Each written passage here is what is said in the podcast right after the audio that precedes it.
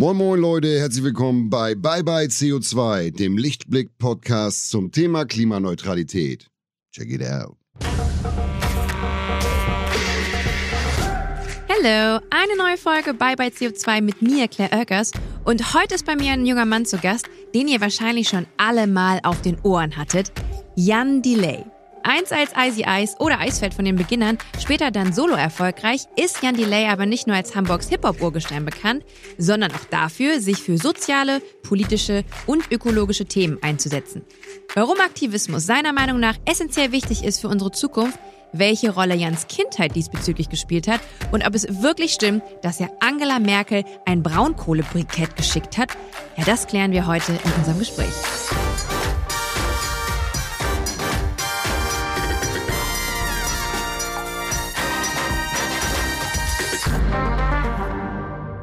Hallo Jan. Guten Tag, hallo. Guten Tag. Du bist noch ein bisschen nass vom Regen. Ja. Hamburg zeigt sich heute nicht von der besten Seite. Wettertechnisch. Von seiner ganz normalen, typischen Seite, alltäglichen Seite. Ist es das Hamburger Wetter oder ist das jetzt schon einer der Ausläufer der Klimakatastrophe, dass es heute so doll hier regnet? Nee, das Klimakatastrophe ist, ist eher, wenn's hier, wenn hier mal die Sonne scheint. das ist eigentlich so, was die letzten tausend Jahre so hier jeden Tag war.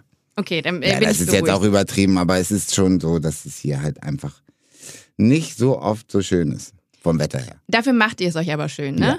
Ihr Leute hier im Norden. Na ich komme aus Berlin heute und ähm, da hat heute noch die Sonne geschienen. Es war so gutes Wetter, dass ich mit meinem E-Moped übrigens ähm, zum Bahnhof fahren konnte und habe so das Haar flattern lassen. Und dann komme ich hier so in den strömenden Regen. Ja. Ähm, ja, cool, dass du da bist. Reden wir ein bisschen über Aktivismus. Du bist ja heute hier beim Klimapodcast. Ähm, es gibt eine große Aufgabe zu bewältigen.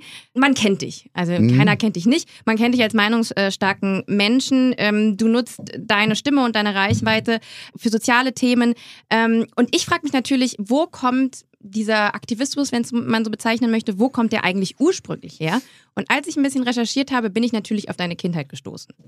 Du bist in einem besetzten Haus, was später aber ein alternatives Wohnprojekt war, Genau. in Eppendorf groß geworden. Ähm, und deine Eltern waren politisch. Kannst du ein bisschen was über deine Kindheit erzählen? Ja, also ähm, das war halt nicht so politisch im Sinne von schwarze Lederjacke und Motorradhelm ähm, und Hassmaske, sondern äh, und auch nicht politisch im Sinne von Birkenstock und selbst gestrickter Pulli, sondern meine Eltern sind halt Kunstmenschen, Kunsttypen. Die gab es damals auch. Das war so die, ich würde mal jetzt so sagen, rückblickend, das war so, glaube ich, so die coolste Variante von politisch zu sein in der Zeit, weil ähm, die anderen waren sehr militant. Mhm. Also die mit der Lederjacke und dem Motorradhelm. Und die mit den Birkenstocks und den Pullis, die waren sehr anstrengend mhm. und sehr spaßbefreit und sehr trocken. Äh, und diese Kunsttypen, da war immer Action. Da war immer los, was los. Die waren halt kreativ, die hatten Bock, was zu machen. Aber die wollten immer was, die wollten sich nicht irgendwo hinstellen und sagen, das ist doof und das ist doof, sondern die haben das immer verbunden mit einem Song, mit einem Theaterstück, mit einem, mit einer Aktion, mit einem was Lustigem, mit was, was einen berührt, keine Ahnung. Also mit einer Installation, mit, mit kreativen Dingen. Und deshalb äh, ist, ist mir das wichtig, das zu betonen, dass meine Eltern aus der Gruppe kommen. In dem Haus, aus dem ich komme, sind alle drei äh, Elemente zu finden, die ich gerade Mhm. besprochen habe. Am wenigsten die äh, Lederjacken.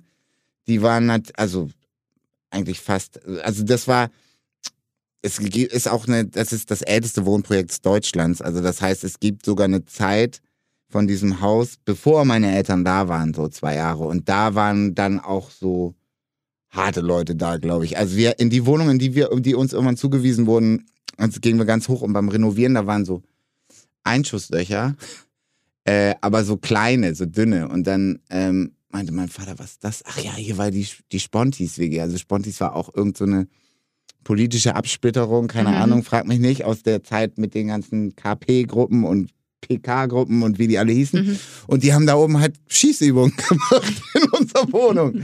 ähm, aber solche Leute waren nicht mehr da, als wir ähm, da gewohnt haben. Also insofern waren das eigentlich eher so die Ökos und die und die Kunsttypen so. Und ähm, Gibt es das Haus noch? ja klar. Ist es auch immer noch besetzt? Nein, nein, das ist Nee. ja quasi ähm, damals, als ich geboren wurde, äh, hat Bernd Vetter, der immer noch da wohnt, Ähm, der war damals Jurastudent und hat mit 26 den Geniestreich seines Lebens gemacht und hat einen Vertrag entworfen, weshalb da alle wohnen bleiben durften, der quasi den Besitzern, also das ist ein wunder, wunderschönes Haus. Ne? Das ist wirklich eines der schönsten Häuser in Hamburgs, würde ich jetzt mal so sagen, mhm. also Altbauten.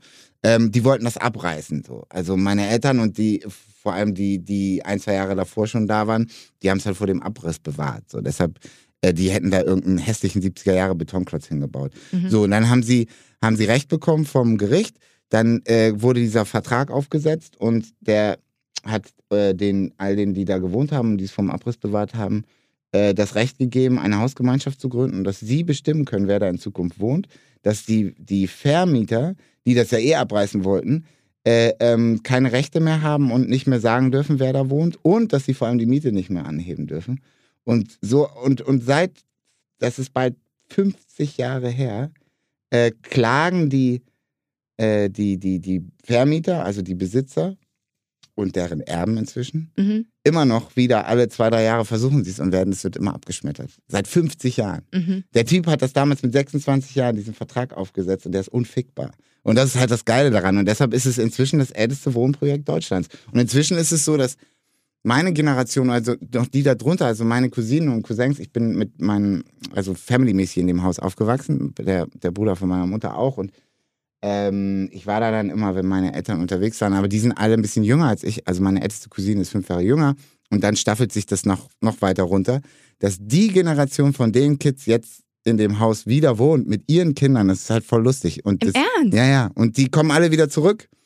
Mein Cousin wohnt jetzt in meiner alten Wohnung und sein Sohn wohnt in meinem alten Zimmer und so. Das ist voll geil. Also auch da, wo die Einschusslöcher Krass. Ja. Ähm, du ähm, thematisierst es auch ein bisschen auf deinem letzten Album. Mhm. Ne? Also ich spreche den Song Saxophon an. Dein Vater hatte ein Saxophon und mit diesem hat er unter anderem auf linken Veranstaltungen und Demos gespielt. Was waren das für Demos, die du als Kind schon besucht hast? Ähm, die ganz normalen. Also die ganz normal. Welche Zeit, von welcher Zeit sprechen wir? Ähm, von den 80ern? Ja, also Anfang, Anfang 80er. Ähm, Atomkraft.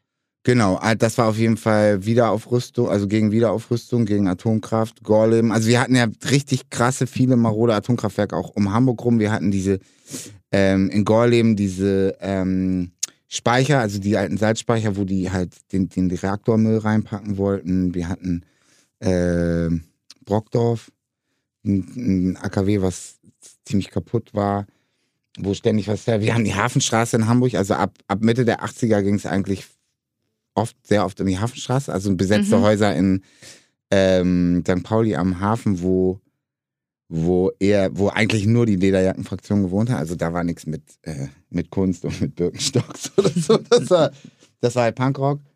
Und ähm, Tschernobyl auf jeden Fall, 86. Ähm, das war, glaube ich, die, die größte Demo von allen. Das war, Kannst du dich konkret noch erinnern? Ja, da war ich zehn. Fühlt man das, sich als Kind deplatziert da? Oder? Nee, nee, überhaupt nicht, gar nicht. Man, man, man, man fühlt schon als Kind so eine, so eine tolle Form von Gemeinschaft und man. Was auch krass ist, dass auch schon so ein bisschen Fronten verteilt werden. Ne? Also ich kenne das einfach, aufzuwachsen und zu wissen, diese Typen da mit den Helmen und den Schildern, die sind, die sind die Bösen. Mhm. Also es ist einfach so, weil du, ähm, weil die sich einfach als das präsentieren. Ne? Also du, du, ähm, du hast ja nichts gemacht. Du kommst da ja hin mit deinen Eltern und, und gehst dahin, wohl wissend, das tust du für eine gute Sache. Und die Typen stehen da und können es eigentlich gar nicht erwarten, da mal ihren Knüppel rauszuholen. Stehen da die ganze Zeit mit ihrer bescheuerten Druckkulisse und warten eigentlich nur darauf, bis irgendwann der Pfiff kommt und dann geht das ab. Das war jedenfalls damals immer so. Und, Hat sich auch nicht so viel dran verändert. Ja, genau. Es hat sich nicht viel daran verändert. Es, ist, es hat andere ähm, Strukturen angenommen. Ne? Die konnten früher, glaube ich, noch viel mehr machen, was sie wollten. Mhm. Und heute gucken einfach noch ein paar mehr Leute drauf. Da müssen die ein bisschen mehr aufpassen, auch mit den Handys und so. Und damals war es ähm, anders. Aber das kriegst du halt als Kind schon so mit und merkst, okay, äh, äh, und äh, einfach aufgrund des Hauses, in dem ich gewohnt habe, war das ja auch so, dass, dass das auch eher einfach eher die Leute waren, die, die für Stress gesorgt haben. Ich weiß noch, damals war Volkszählung. Natürlich hat mein Haus gesagt, Volkszählungsboykott. ähm, heute macht jeder freiwillig seine Volkszählung, wenn er sich bei Insta oder Facebook anmeldet. Ähm, und dann stehen die auch vor deiner Tür nachts und, äh, äh, und wollen rausfinden, wer da wohnt und alles. Und, und dann, dann müsst du mit allen Leuten irgendwie in, in den Keller und ich da verstehe, also so bescheuert, aber das ist halt so, da, so entsteht einfach auch so ein, so ein, so ein Seitendenken und so ein Klassendenken. Also nicht Klasse im Sinne von ähm, Upper Class und äh, Working Class, sondern im Sinne von, ja, gut und böse. Und das ist lustig, wenn ich mir das jetzt quasi rückblickend so angucke. Ähm, Auch rückblickend betrachtet, ähm, hat es was gebracht? ähm, es hat auf jeden Fall immer was gebracht, so. Ähm, es hat, jeder weiß natürlich aus der Geschichte jetzt abzusehen, es war nie so, dass Leute auf die Straße gegangen sind und dann hat, haben die Politiker gesagt, oh, stimmt, warte mal, die sind ja jetzt in Brockdorf mit 10.000 Leuten auf die Straße gegangen. Ähm, ja, komm, dann schalten wir das einfach mal ab. Das ist natürlich nicht passiert, aber es ist so wichtig, dass das Leute gemacht haben, dass die da standen, dass die gesehen haben, oh fuck, warte mal, da sind Leute, die finden das irgendwie nicht so geil, dass wir das Ding ans Netz bringen jetzt wieder und wir können uns das nicht einfach alles so erlauben und wir müssen aufpassen, dass hier nicht das gleiche passiert wie da und da, weil da ist denen das um die Ohren geflogen und oh, oh, oh und so. Das war ja vor Tschernobyl. Ähm, und es ist eben auch aus der Geschichte abzulesen, dass erst so eine Scheiße passieren muss wie Tschernobyl oder später Fukushima, wo selbst dann Angie sagt, oh, ja, alles klar, wir schalten die jetzt alle ab. Hm. Äh, das, das haben nicht Leute verursacht, die quasi auf die Straße gegangen sind, sondern das haben die Dinger verursacht, die einfach explodiert sind. Aber worauf ich hinaus wollte, ist, dass es ganz viel dafür gebracht hat, dass man jetzt, wo es noch viel wichtiger und viel notwendiger ist, auf die Straße zu gehen und seine Klappe aufzumachen, weil alles einfach noch viel, viel, viel, viel schlimmer ist, dass man da diese Bilder hat von dieser Zeit, wo man zeigen kann, guck mal Leute, ähm, die haben das damals gemacht. Und guck mal, was das bedeutet. Die, die, die, ähm, die sind da alle zusammen hingegangen. Die haben sich nicht angeschrien und geschritten, dass der und der Quatsch sagt und der und der Quatsch sagt, sondern die haben sich einfach alle geeinigt. Nein, wir gehen da jetzt hin und wir ziehen das jetzt durch und wir machen das jetzt. Und teilweise haben die das noch nicht mal für, für ähm, Dinge gemacht, die sie unmittelbar betroffen haben, ne? Mhm. sondern man ist ja auch für irgendwie Nicaragua auf die Straße gegangen oder für, für Afghanistan oder so. Und das ist einfach so wichtig, dass man, dass man heute in einer Zeit, wo alle so total isoliert sind und total egozentrisch und ähm, äh, das Ganze durch diese Pandemie noch viel mehr angetrieben wird, ne? Diese, dieser Trend, dass man da diese Bilder hat und das zeigen kann, wie was, was ähm, so eine Liebe, Zusammenhalt und Solidarität dann eben doch bewirken kann. Und das ist, das ist geil. Und deshalb war es super wichtig, das gemacht zu haben. Also all die Generationen, die damals, das damals gemacht haben, überall auf der Welt, ähm, ja, super, super wichtig für, für einfach für, für die, für das große Ganze und Mhm. lange. Ja, ich glaube, ähm, ich glaube, für mich ist ganz zielführend, dass, ähm, dass wir uns nicht ohnmächtig fühlen. Mhm. Ne? Weil das ist ja auch wirklich Genau. das, was du jetzt auch sagst. Hier, die Pandemie hat uns auch noch mal mehr dazu ähm, gebracht, dadurch, dass sehr viel Autorität auf uns irgendwie herrschte, Mhm. zu sagen, okay, äh, krass, das, das Problem ist größer als ich, ich kann nichts machen. Ähm, vielleicht kann ich nicht eine große Veränderung bringen, indem ich jetzt, ähm, keine Ahnung, das Auto mal stehen lasse. Aber ich kann auf jeden Fall ähm, zumindest mich selber davon überzeugen, dass ich doch noch irgendwas bewirken kann, indem ich rausgehe äh, und meine Stimme nutze Ja, und genau. laut bin. Ja. Ich will mit dir kurz ins Jahr 2007 springen. Mhm. Ähm, da warst du Teil von Live Earth. Mhm. Ähm, das war dieses super große weltweite Event, ähm, ins Leben gerufen von Al Gore. Damals wurde schon gesagt, es gibt die globale Erderwärmung und es wird richtig krasse Folgen haben. Es Mhm. gab dieses große Event, ihr habt da gespielt. Ähm, und jetzt ist es so 14 Jahre später und natürlich ist dieses Problem immer noch da, weitaus Mhm. größer, aber so ein bisschen auch dieses Gefühl von, ach shit, ja stimmt, die Erde, warum hat uns nämlich keiner Bescheid gesagt? Ähm, was ist deiner Meinung nach schiefgelaufen äh, in so der Wahrnehmung und auch Ernstnehmung der Klimakrise? Ego. Von. Allen. Das ist einfach das Problem, dass ähm, in dem Moment, wo nicht, ähm, wo es nicht irgendwelche Bowlingbälle hagelt, Bowlingkugeln hagelt und die genau auf dein Balkon und dein Auto und dein Haus ballern und da alles kaputt machen, oder die das äh, Hochwasser nicht dein Haus wegreißt, ähm, hast du einfach so viele andere Probleme und Dinge, mit denen du dich beschäftigst, die das andere einfach so wegdrücken. Das hat man ja auch so schön gemerkt, als, als Corona kam. Ähm, bevor Corona kam, war ja schon die, die Zeichen total auf, Alter, was da kommt, das wird ganz schlimm. So, zieht euch mal alle warm an. Wir müssen ganz, ganz dringend was tun. Und dann kam Corona und auf einmal war das einfach erstmal egal. Hm. So, und ähm, jeder hat 100 kleine Coronas in seinem Kopf. Also Probleme diesen Ausmaßes. So jeder äh, äh, kämpft da irgendeinen Kampf, macht irgendwie sein Ding aus mit irgendwelchen eigenen Dämonen oder irgendwelchen Tragödien oder irgendwelchen zerplatzten Träumen oder was auch immer. Und ähm, das ist alles viel unmittelbarer dann in dem Moment. Äh, und klar, nichts ist so unmittelbar wie so ein bowlinggroßer ha Hagelkorn, der auf dein Auto ballert.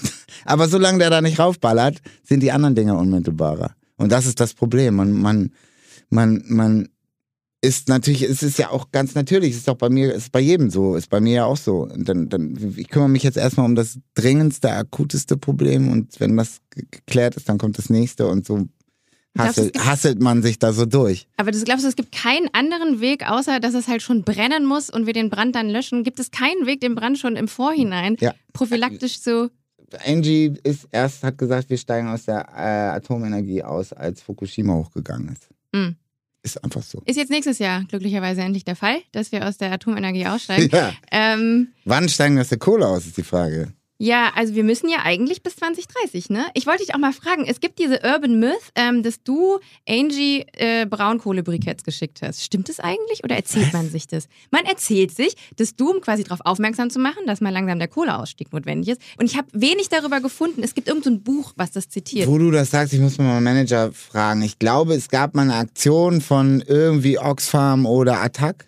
Oh ja, ja, ja. Und ähm, die haben gefragt, so, ob man da so mäßig Erstunterzeichner ist oder weißt du, oder das so unterstützt. Und ich habe bestimmt gesagt, ja, finde ich geil. so. Und äh, dann habe ich da vielleicht unterschrieben und das wurde da beigepackt und da haben da auch noch andere unterschrieben. Das kann gut sein. Ah, okay, okay. Aber ich habe jetzt nicht wie Udo Honecker irgendwie so eine Sch- Schalmei oder eine E-Gitarre mitgebracht oder so. Also ich habe die auch nie getroffen. Wie schaffen wir denn den Kohleausstieg bis, keine Ahnung, 2030? So wie England. So wie in Corona wir auch einiges geschafft haben. Das war ja auch, da- das kam, Corona hat ja auch was Gutes gehabt. Nämlich um mal zu sehen, wie, wenn man nur will, wie es auf einmal geht, dass man sagt, nö, das ist jetzt so, Punkt.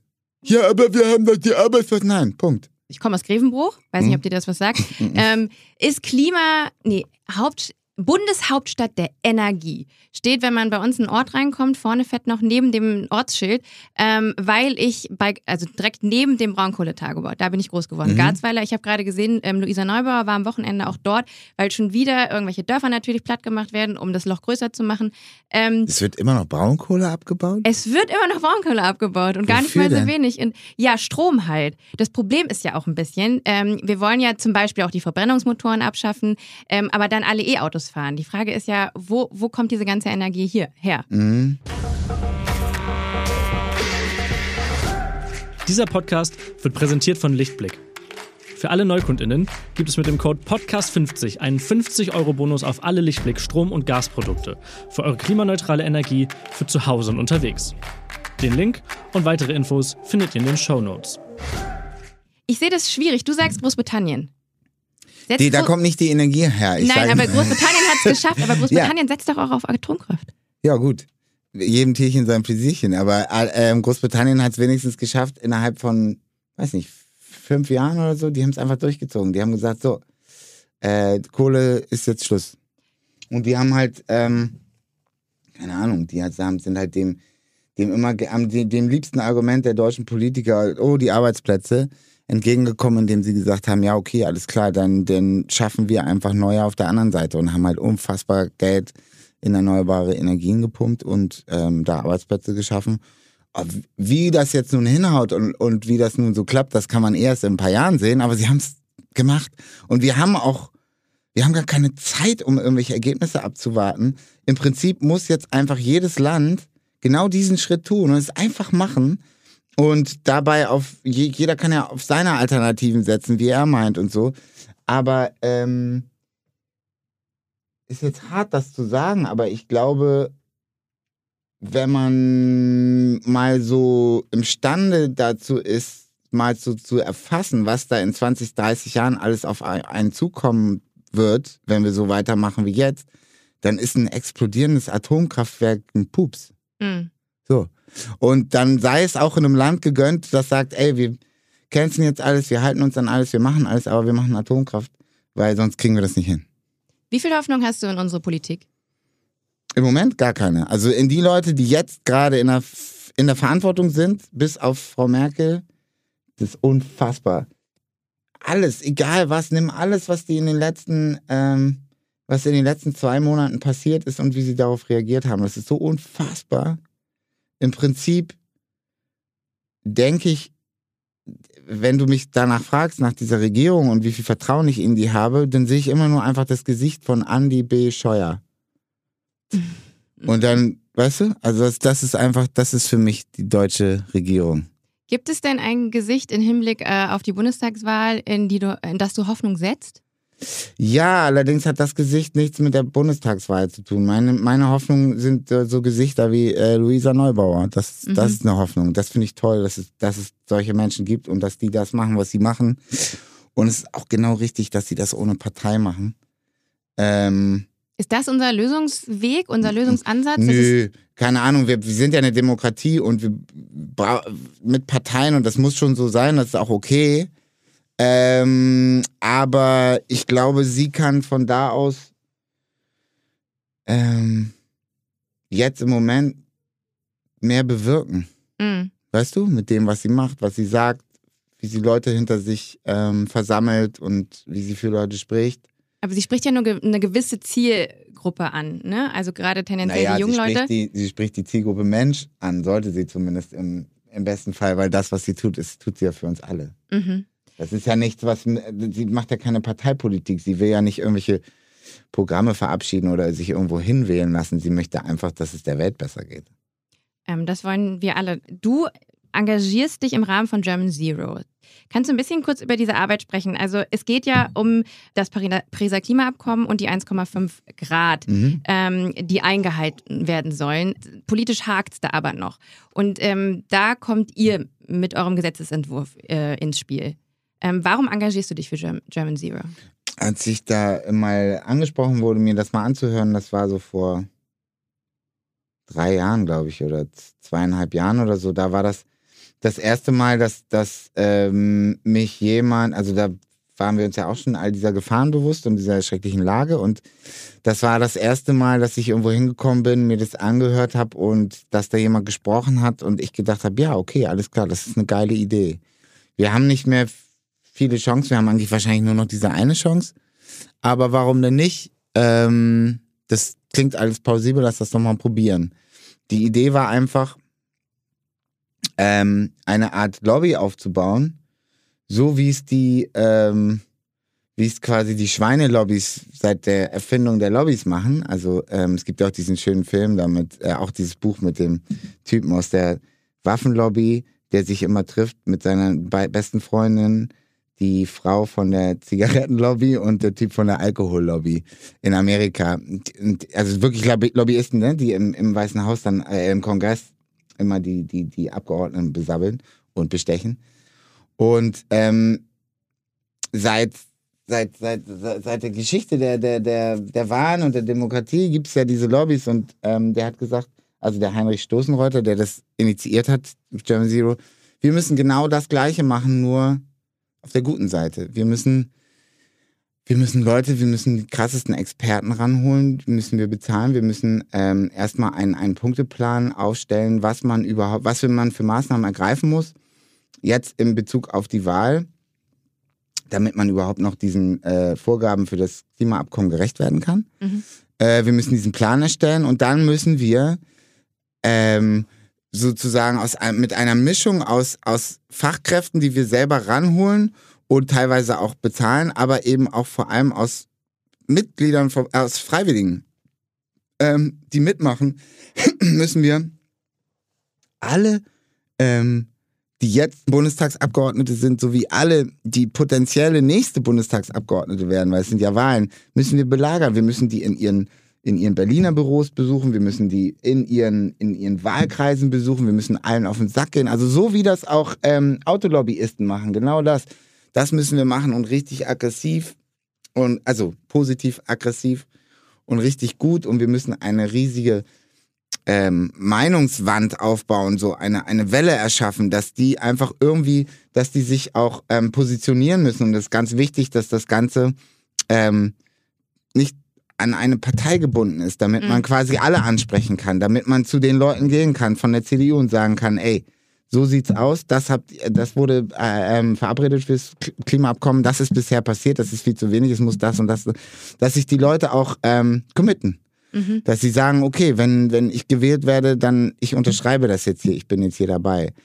Ähm, und das fand ich einfach, also das ist, ich kann das jetzt nicht so gut ausdrücken, da gibt's natürlich auch irgendwelche Pamphlete, kann man sich das alles durchlesen. Ja, 425 Seiten. Genau. Ja. Ich fand das alles super und ähm, ich habe auch noch nie äh, ähm, so viel Geld für etwas gegeben, weil ich das irgendwie wichtig und gut fand.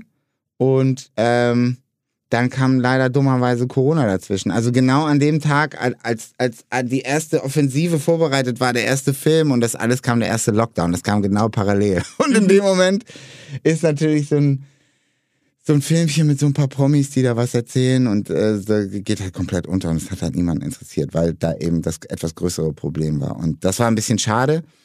Ähm, aber mittlerweile hat sich das äh, durch die Pan Pandemie durchgerangelt und durchgerettet. Das etwas Lustige ist, dass der Typ, dem, der uns damals irgendwie quasi äh, ge geködert hat für die Sache, Der ist der CDU der ist beigetreten. jetzt der Jahr. ich CDU hab's gelesen, ich hab's beigetreten. Das nicht ist gecheckt. unfassbar. Der Was ist ist denn da passiert? Der Stößenreuter, also der hat der Stoßenreuter, der echt ein krasser Typ ist, der äh, hat auch die Fahrrad, den, der, der hat, der hat Berlin auch zur Fahrradstadt gemacht im Alleingang. Ja, ähm, mehr oder minder, aber ja, das war sein, sein Anliegen. Sein Anliegen, nee, das hat er auch hingekriegt und das war einfach auch so, das war so auf seiner, äh, auf seiner Habenseite, weißt du, dass man so weiß, okay, gut, wenn der Typ was macht, der, das ist, der sabbelt nicht nur. Und jetzt geht er zu den Klimabösen. Und dann ist er, genau, und dann ist er, ähm, nee, ja, der sieht das halt ein bisschen anders, ne? Der, der ähm, hat dann Burnout gehabt, ähm, auch während Corona. Ähm, und hat, er hatte, glaube ich, vorher dann schon gesagt, ey, ich schaff das hier nicht, das alles mit, ähm, mit German Zero, das ist zu viel. Ich so, der hat das Mhm. an ein paar andere Leute abdelegiert, sich da rausgezogen.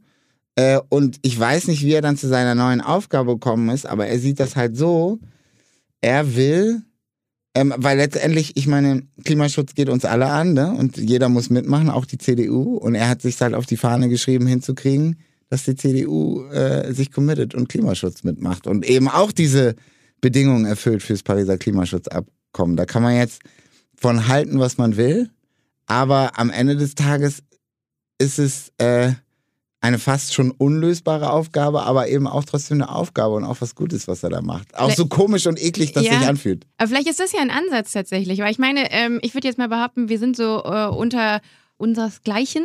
Ja, wenn wir hier sitzen und sagen, Ja. Aber vielleicht müssen wir uns in den Kern der Menschen halt einfach stellen, die komplett 180 Grad eine andere Meinung Genau, haben. und so, so ist das bei ihm, glaube ich, auch gelaufen. So aber stell wie kriegt man das denn solche Leute irgendwie nicht, vielleicht nicht umgedreht, weil ich glaube, das ist ein bisschen utopisch, aber zumindest angestoßen, die richtigen Gedanken zu fassen? Welche solche Leute? Er fasst ja einen richtigen Gedanken. Ach, du meinst die CDU-Leute? Ja, zum Beispiel in das dem ist Fall. ja seine Aufgabe, keine Ahnung. Oder halt, keine Ahnung, Nazis. Wie, wie, weißt, du, wie macht man. Würdest du sagen, Musik ist zum Beispiel ein, ein Transportmittel? Auch wenn man ein bisschen auf dein letztes Album mal schaut, sich da die Texte an- anschaut, ist das vielleicht irgendwie ein Kommunikationsmittel? Eventuell.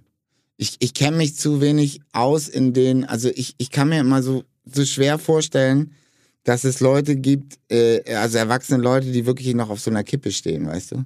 Die sagen, ach ja, ähm, das ist ja eine, ein geiler Reim da, jetzt bin ich kein Nazi mehr. weißt du?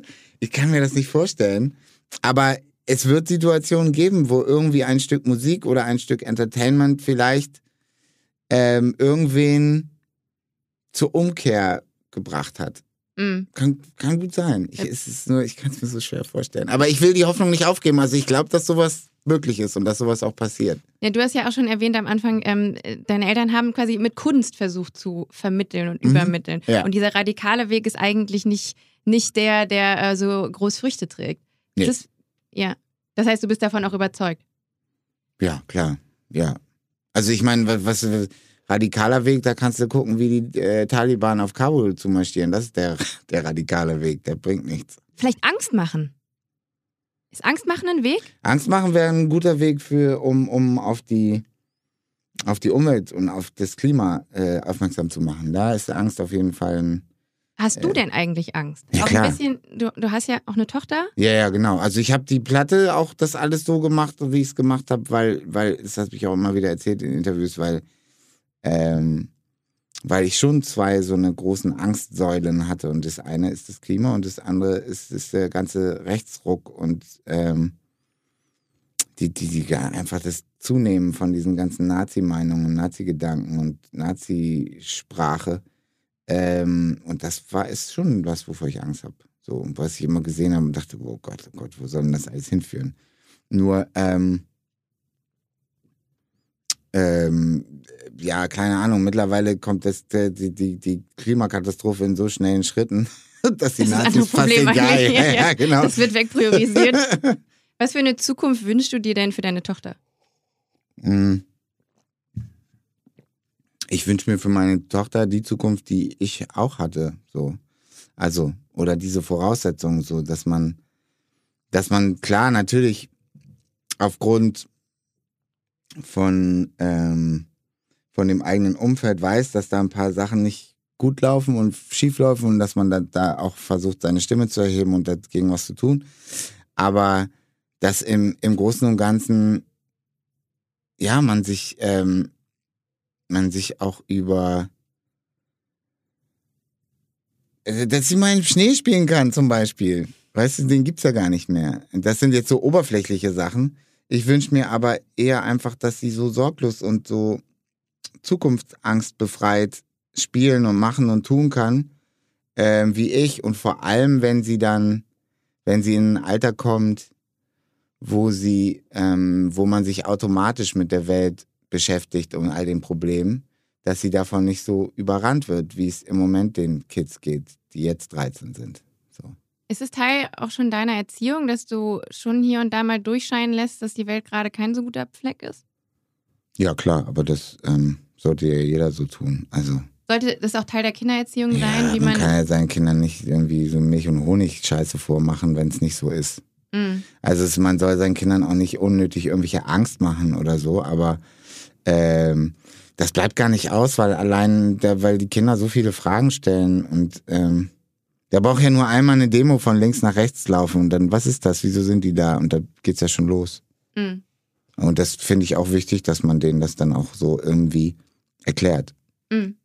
Wie ist das so bei euch im Alltag? Also irgendwie bringt, bringst du, bringt ihr auch äh, ihr bei, wie man mit dem Pla- Planeten umzugehen hat? Das bringt die uns bei. Wirklich? Da, ja, ja, ja, voll.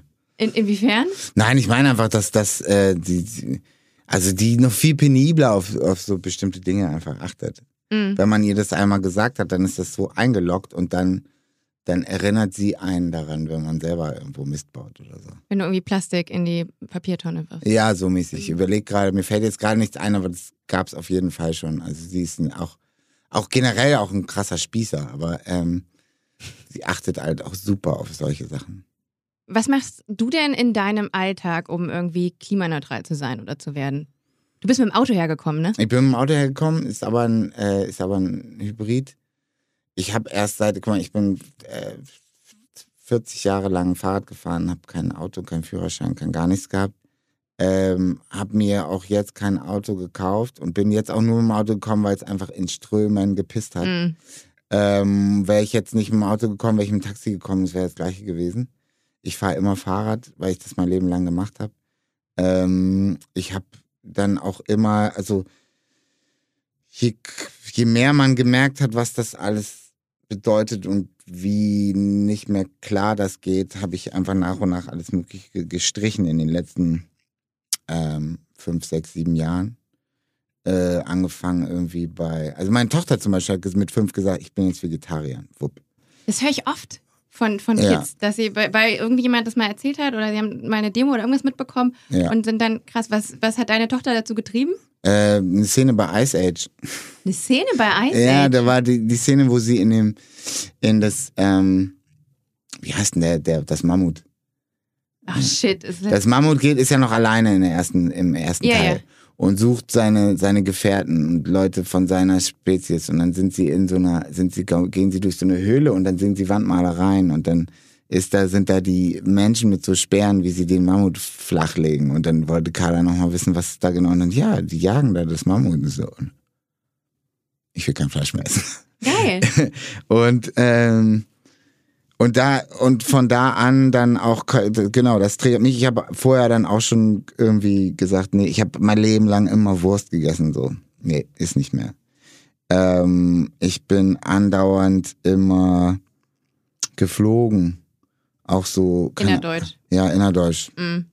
Mache ich seit drei Jahren, gibt's nicht mehr. Auch keiner aus der Band ist nicht mehr. Ähm, es sei denn, es ist jetzt irgendwie ein Festival in der Südschweiz und am nächsten Tag ein Festival in Flensburg. Das geht halt nicht anders dann. Mm. Ähm, aber Festivals momentan. Was war das nochmal? Genau. ähm, und deshalb, also so, also Sachen, das immer so Step by Step. Ähm, Gibt es denn irgendwas, was dir noch schwer fällt? Irgendwas, na klar. was denn so der größte Fuck-up? Mm. Obwohl die Schwerfallsachen sind eher so Sachen, wo, wo, wo ich so Schweine boykottieren will.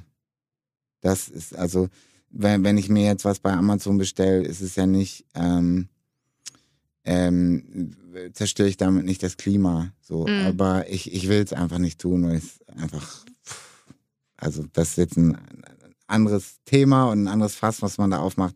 Aber oder irgendwie, weißt du, so bestimmte Marken und bestimmte, also so Coca-Cola oder so eine Scheiße will ich einfach, will ich nicht supporten. Mhm. So, und das, dem will ich nicht mal 10 Cent geben. Und ich will auch, ähm, also das, das fällt viel schwerer als, ähm, Du konsumierst auch gerne Klamotten, ne? ja, genau, da, da, da wird's schwierig. Da wird es richtig schwer. Ich da habe da mal wird's eine Doku drüber mit, gemacht. Mit, Hui. mit, mit so CO2-Abdruck und so. ja, und auch Menschenrechten und viel Kinderarbeit. sind mir völlig egal. Ja, kind. Kinder, Kinder und Menschen sind mir scheißegal. Blut kann dran kleben, auch sehr nur um die. Umwelt. Aber du konsumierst doch gerne. Wie, wie, also informierst du dich? Geht das immer bis zu einem gewissen Punkt? Oder Ähm, kriegst du wahrscheinlich auch viel geschenkt und so? Ja, ja, also ähm, ehrlich gesagt, bei, bei Klamotten, ich, ich, da bin ich ganz ehrlich und offen und äh, Shitstorm incoming in 321. Ich informiere mich dann nicht. Wenn ich, wenn ich, wenn ich Nikes geil finde, dann finde ich die geil und dann versuche ich mir die zu besorgen. Mhm. Und ähm, ja. Gut, dann haben wir hier mit deinen offiziellen. Ähm, das sind Schweinerei, da muss, da muss Luisa Neubauer schon kommen und mir persönlich erklären, weshalb das alles nicht geht und auch äh, schlaghaltige Argumente am Start haben. Und dann höre ich damit vielleicht auch auf. Es stimmt ja auch alles. Also selbst, es ist, ist ja auch so lustig, ne, wenn jemand wie Virgil Abloh, der irgendwie gerade der Superman in der, in der gesamten Fashion-Branche ist, dann einem erzählt, ja, es macht sowieso keinen Sinn, was wir hier alles machen, weil das, es ist halt alles gegeben. Du, wie viele Hoodies und wie viele Shirts willst du besitzen? Jetzt müsste eigentlich die Challenge sein und das neue große Ding, dass man alles das, was es schon gibt, jetzt besitzt und hat und tauscht und macht und tut, aber nichts Neues mehr dazukommt und man aus dem, was man hat, neue Sachen kreiert. Super, hattest du vollkommen recht, Digi, aber du bist gerade der CEO eines der, des größten Weltkonzerns oder so ähm, mit in der Fashion-Industrie und ähm, der tut sein, sein der, der trägt auch seinen Teil dazu bei, dass einfach alles so schief läuft, wie es schief läuft. Ähm, Der deshalb, könnte halt seine, die, die Kleidungsstücke auch so designen, dass sie besser recycelbar sind. Und dass ja, oder er könnte einfach sagen, okay, wir machen jetzt hier den Laden dicht. kann. Mhm. Aber dazu haben sie ihn nicht zum Chef gemacht. Das ist eben das Problem. Also er, er, er, er sagt Weises, Aber will trotzdem. aber Profit. genau, aber er ist trotzdem in, in, in, seinem, in seiner Rolle gefangen. So. Und das, ja, das muss man halt gucken, wie das irgendwie läuft. Vielleicht bin ich dann auch einfach in meiner Rolle gefangen, du irgendwo auch und alle sind irgendwo in, an einem bestimmten Punkt in ihrer Rolle gefangen und wir müssen alle lernen, da irgendwie rauszukommen. Aber was ich, ähm, ja, es ist schwierig. Es ist echt dünnes Eis. Ähm, weil man auf der einen Seite dann irgendwie all die Sachen, die ich eingangs hier gesagt habe, weißt du, und dann bei dem Thema einfach auf stumpf ignorant sein. Vielleicht ist das eine gute Lösung, dass das, ähm, dass jeder so einen, einen kleinen Themenbereich haben darf, wo er einfach stumpf ignorant sein darf. Ja, vollkommen. Ja, ja. Oder auch, ich meine, bei mir ist es zum Beispiel vegane Ernährung. So, ich weiß, wie schlimm das ist. Ähm, Massentierhaltung, äh, auch in puncto Methangas und alles. trotzdem esse ich ab und an noch mal ein Stück Käse. So. Also ich habe jetzt, ich bin jetzt schon weg von äh, Kuhmilch äh, in Kaffee und so, habe ich auch Mhm. immer gemacht, weil ich mir eingebildet habe, das schmeckt irgendwie besser und so. Äh, habe ich aber festgestellt, ist Bullshit. Ähm, Ja. Aber ab und an mal ein Stück Käse gönne ich mir, ist auch vollkommen in Ordnung. Ich glaube, es geht auch nicht über, über 100 Prozent. Über Ich glaube, Militanz. ein Stück Käse essen ist auch, ist auch nicht das gleiche wie äh, äh, jetzt irgendwelche krassen Sneakers kaufen. Gibst du denn wenigstens deine Klamotten dann, wenn du die nicht mehr tragen möchtest? Ja, natürlich. irgendwo, ja. Also Sneakers gebe ich sowieso nicht her, weil ich habe ja eine Sammlung. eine Sammlung. Das ist natürlich ähm, was anderes. Aber klar, ey, mit Klamotten und so, ich bin da voll. Da ich ja sowieso auch super viel so geschickt kriege, ähm, gebe ich das dann auch immer weiter an, an Leute, die das einfach viel nötiger brauchen. Mhm. Mache ich auch. Meine allerletzte Frage. Ähm, was ist die nächste konkrete Veränderung, die du für dich und deinen Lifestyle angehen will- willst? Wo möchtest du grüner werden? Ja, ich meine, ich gehe gerade den Weg durch die Instanzen und versuche, ähm, wie so ein nerviger kleiner Bürger, ähm, mich von ähm, Instanz zu Instanz ähm, leiten zu lassen, um hinzukriegen, dass in dem in dieser Tiefgarage, wo ich wo ich einen Stellplatz habe, alle die Möglichkeit haben, einen Stromanschluss zu bekommen. Weil ich der Meinung bin und ich bin ich, bin mir ziemlich sicher, wenn ich das hinkriege, ähm, die haben natürlich überhaupt keinen Bock, weißt du, da kommt so ein Typ, der hat gerade einen Führerschein, hat sich jetzt mit Glück noch irgendwie so einen Tagesstellplatz äh, ergattert und fängt jetzt an zu nerven. Wie ist denn das mit der Steckdose? Und können wir den nicht einbauen? Und vielleicht für die anderen auch alle. Und die haben nur Stress am Arsch. Aber ich weiß halt, dass, dass ich mache das Richtige und ich tue das Richtige. Ich bin überzeugt davon. Da sind 300 Stellplätze. Wenn die alle eine Steckdose, wenn die eine Option hätten, eine Steckdose dazu haben, dann würden sie sich wahrscheinlich sogar 30 bis 40 Prozent der Leute ein E-Auto kaufen. Ja, glaube ich auch. Sie kaufen das nicht, weil sie das nicht aufladen können. Wenn sie wissen, ey, da wo ich parke, kann ich das reinplagen und am nächsten Morgen ist es voll, die würden sich sofort eins kaufen. Mhm. Ähm, und das ist, das ist so im Moment meine Challenge. Und da gebe ich nicht auf. Die, der, der sagt, ja, ist ja schön, ich weiß, es, Sie haben ja recht und so, aber ich kann das mit meinem Vorgesetzten. Ja, fragen Sie, geben Sie mir einfach den Kontakt vom Vorgesetzten. Ich habe mir, mir fällt gerade auf, dass ich wegen Platte jetzt wieder drei, vier Monate nicht nachgehakt habe, aber das werde ich jetzt gleich morgen oder äh, heute Abend noch tun. Klingt äh, nach einem guten Plan. Wenn Mhm. du damit durch bist, kannst du dich ja vielleicht generell mal so für bessere Ladestruktur äh, einsetzen. Das ist so, ähm, das ist äh, Sisyphus-Arbeit und Kampf gegen Windmühlen. Das habe ich gemerkt, weil ich habe das auch tatsächlich probiert, mir ein komplett E-Auto zu holen. Mhm. Ähm, und habe das getestet und bin kläglich gescheitert, einfach nur, während, als ich von Hamburg nach Berlin fahren wollte. Und habe gemerkt, das ist eine Ländersache. Das heißt, ähm, die, die- Regierung hat irgendwann gesagt, ja, wir müssen hier mal ein bisschen was tun und mal ein bisschen so hier, guck mal, hier das E-Auto, für E-Autos was tun. Dann haben, kamen sie mit ihren tollen Prämien da, 5000 Euro. Ähm, sie haben aber nicht wirklich richtig was getan und haben die Länder damit alleine gelassen. Jetzt ist es quasi so, dass du in Hamburg kannst du überall eine Säule, wenn die frei ist, ran, machst eine SMS und dann kannst du dir da kannst du tanken. Egal woher du kommst, egal wer du bist, Hauptsache du hast ein Handy. So lädst du auch aktuell Ja, dein Hybrid. ja ich, ich, ich lerne aktuell lade ich, wenn ich auf dem Land bin, die ganze Zeit mit einer ganz normalen Rasiersteckdose auf. Das ist voll geil. Also einfach eine Haushaltssteckdose. Weil diese, diese ähm, Station, die ist zwar bei mir vor der Tür, aber die ist immer voll. Mhm. So. Aber wenigstens hätte ich die Möglichkeit, wenn ich, wenn ich darauf achten würde und immer aus dem Fenster gucken würde und dann mal kurz reißen, da schnell hinzufahren. Ähm, in Berlin ist das überhaupt nicht möglich. Darauf wollte ich hinaus. In Hamburg haben sie das so geregelt, einheitlich. In Berlin ist das so, da hat sich halt niemand, niemand drum gekümmert, so wie das in Berlin öfters mal der Fall ist. Ich habe jetzt sechs, sieben Jahre da gelebt, deshalb ahne ich das. Ähm, und dann gibt's, dann bin ich da nachts angekommen, hatte noch irgendwie sechs Kilometer Reichweite. Dann kriegst du ja angezeigt, da und da sind äh, äh, Ladestationen, fahre ich dahin, erste Ladestation, nee, von dem und dem Anbieter. Äh, da müssen sie erst einen Brief schreiben und dann kriegen, oder eine E-Mail, und dann kriegen sie per Post eine bescheuerte Plastikkarte zugeschickt. Also so wirklich. Damit kann man dies, das dann erst öffnen. 1950, ja. Ähm, nee, auf der Plastikkarte steht dann nur ein Code. What? Und die kannst du da reingeben.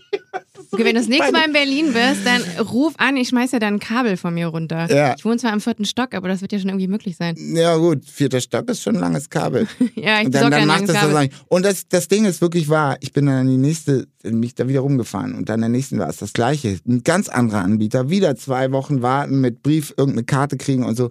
Und so ist das mit, also weißt du, die haben da zwölf verschiedene Anbieter, die du alle anschreiben musst, oder es ist völliger Scheiß. Und ähm, ich wollte halt darauf hinaus, jedes, jedes, die Länder wurden damit alleine gelassen, das umzusetzen Mm. die Infrastruktur zu verbessern. Ähm, deshalb, da muss man, also wenn man da was, wenn man das angehen will, dann muss man das, äh, wie sagt man, ist das dann der, der Bund ist, wenn es von der, vom, von Berlin aus alle betrifft, dann ist es der Bund und das andere ist jetzt Länder, ne? Man muss das Ding von der Länderverantwortung auf eine Bundesverantwortung tun und es muss einen geben und das darf nicht Andi Scheuer sein, der das alles durchzieht und der das halt ähm, überwacht. Weil im Moment ist es einfach eine komplette desaströse Wüste und die Leute haben sich alle einfach nur einen Hybrid geholt, weil sie 5000 Euro dafür gekriegt haben. Mm. Die Leute geben, wenn sie das leasen, nach einem Jahr wieder ab, da ist das Ladekabel noch komplett verpackt in der Seite drin. Das haben die Auto, Autohäuser selber zugegeben und gesagt, keiner benutzt das. Weil das Ding ist, die kaufen sich dieses Auto, kriegen 5000 Euro dazu, kriegen noch Steuervergünstigung obendrauf, haben einen Radius von äh, 400 bis 500 Kilometern äh, mit Benzin und haben einen Radius von maximal 50 Kilometern, der keine, der keine 50 Kilometer sind, Nur? sondern eher so 35, ja, für, mit Batterie. Ich dachte, das wären irgendwie zumindest 100. Nein, What? Wie viel Reichweite hat deiner? genau das gleiche. Es gibt keinen mit mehr. Da kommst du ja nirgendwo hin. Nee. Kommst du gerade mal zum Nee. Supermarkt und wieder Bei zurück? mir auf dem Land ist super. Ich fahre den ganzen Tag nur eh, weil du ja sowieso nie weiter fährst als, als ne, 25 hin, 25 zurück. Aber ähm, wenn ich dann nach Hamburg zurückfahre, dann ist halt irgendwo auf der Hälfte der Strecke springt er halt um. Ich komme nicht mal nach Hamburg damit. Oh Mann, ja, okay, das ist essentiell wichtig, dass du da deine Steckdose kriegst hier in der Stadt. Ja.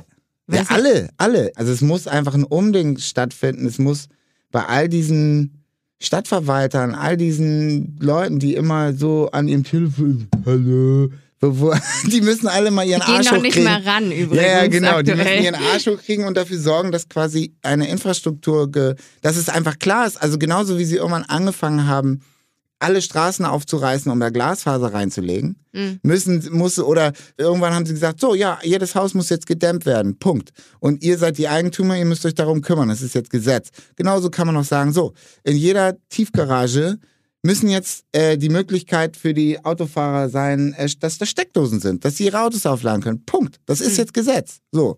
Und sowas muss man machen. Und dann, ähm, dann können ähm, die CDU oder die Bildzeitung oder wer auch immer wieder schreien, Ökodiktatur und Sozialismus und uns werden unsere Rechte genommen. Aber das ist ja alles nicht dafür da, um irgendwen zu bevorteilen, sondern es ist dafür da, damit wir und unsere Kinder ein bisschen länger leben können. Mhm. Das schnallen die halt nicht. Mhm. Es ist alles immer, sie nehmen uns alles, unsere Grundrechte, sie diktieren uns unser Leben. Nee, Leute, ihr habt 60 Jahre unser Leben diktiert und deshalb sitzen wir jetzt in der Scheiße. Aber du hast Hoffnung, oder? Ja, natürlich habe ich Hoffnung, deshalb habe ich ja diese Platte gemacht. Darum geht's. Man muss jetzt halt laut auf die Trommel schlagen, weil es jetzt noch die Möglichkeit gibt, etwas zu tun. Mhm. In zehn Jahren, gut, dann ist es von Arsch. Aber jetzt haben wir auch noch eine Wahl vor der Tür. Das heißt, wir können auch wirklich, wir können auch wirklich was ändern. Also wir können wirklich andere Leute in die Verantwortung holen. Und das sollten wir unbedingt tun. Vielleicht können wir das ja. Nochmal ganz kurz am Ende sagen, es ist wichtig zu wählen. Ja, Ich finde, das ist ein gutes Schlusswort. Vielen Dank für deine Zeit, Jan. gerne. So, liebe HörerInnen, ich möchte kurz noch mal ein paar Eckpunkte zusammenfassen, die wir aus dem heutigen Gespräch mit Jan Delay mitnehmen können. Handeln ist wichtig. Und vor allem ist es wichtig, nicht erst dann zu handeln, wenn es schon zu spät ist. Jeder von uns sitzt in seinem eigenen Tunnel. Wir schlagen uns mit unseren eigenen Problemen rum. Und wenn dann so Themen wie der Klimawandel aufploppt, schenken wir diesen erst Aufmerksamkeit, wenn es unmittelbar uns selber betrifft. Wenn das eigene Haus von der Flut ergriffen wird oder das überdimensional große Hagelkorn ins eigene Auto einschlägt. Das müssen wir ändern. Wir dürfen uns nicht isolieren, wir müssen uns solidarisieren. Wir müssen verstehen, dass wir, was die Klimakrise anbetrifft, alle im selben Boot sitzen. Und wenn wir gelernt haben hinzuschauen, dann müssen wir uns committen. Wir müssen uns informieren, eine eigene Meinung bilden und diese dann mit anderen teilen.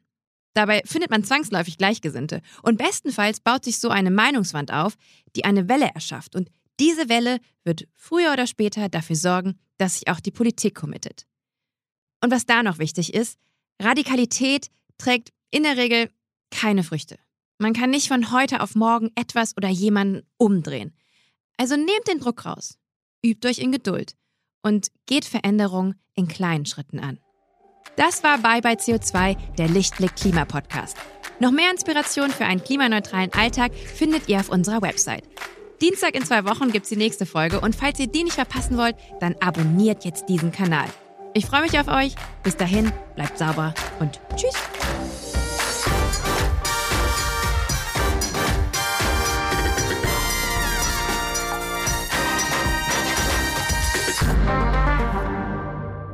Eine Produktion von Podstars für Lichtblick.